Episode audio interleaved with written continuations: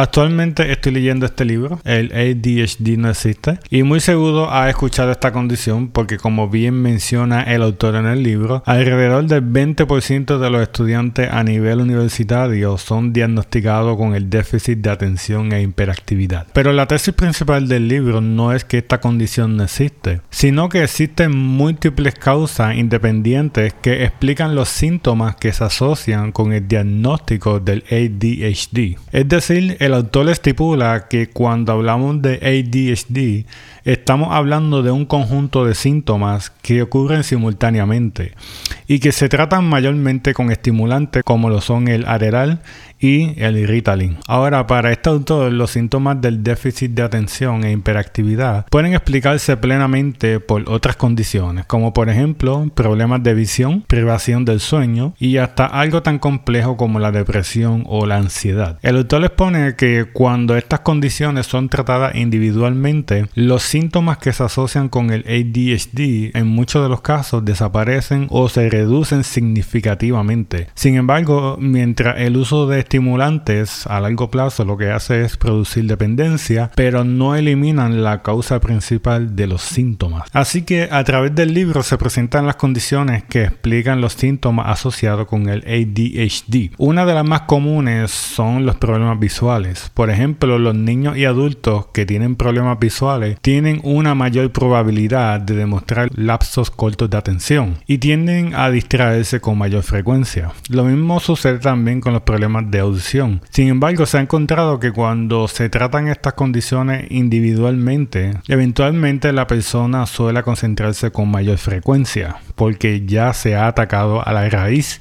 del problema, es decir, al causante. O, por ejemplo, otra condición, si una persona duerme menos de 7 a 8 horas diarias, tiene más probabilidad de distraerse y de no poder prestar atención. Y si el paciente no puede modificar su higiene del sueño, aunque tome estimulantes, la causa del problema va a seguir presente. En muchos casos, el autor se percataba que el médico lo que hacía era lo que él llama el chequeo de los dos minutos, diagnosticando al paciente con ADHD sin hacer estudios más detallados y específicos sobre los problemas que realmente causan los síntomas que se asocian con el ADHD. Y por eso el libro se llama El ADHD no existe, ya que es una etiqueta que se utiliza para catalogar un conjunto de síntomas, pero no a las condiciones que crean los síntomas. Así que si quieres saber un poco más de esta condición, sobre la historia de la condición y de las controversias que hay con esta condición, recomiendo